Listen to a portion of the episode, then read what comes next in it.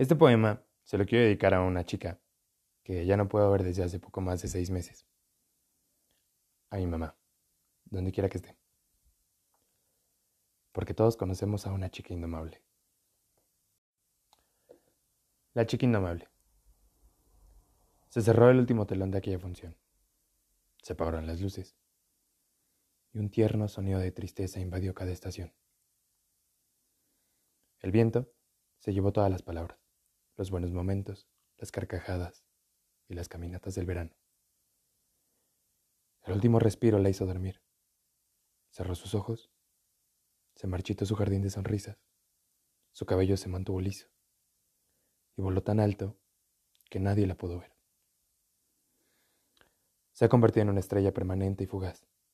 Se ha transformado en una luna más joven, tierna y sincera.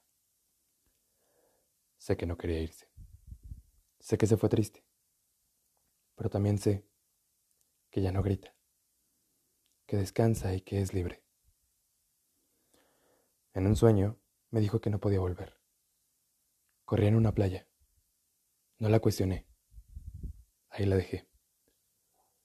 Indomable. Alejandro Sequera.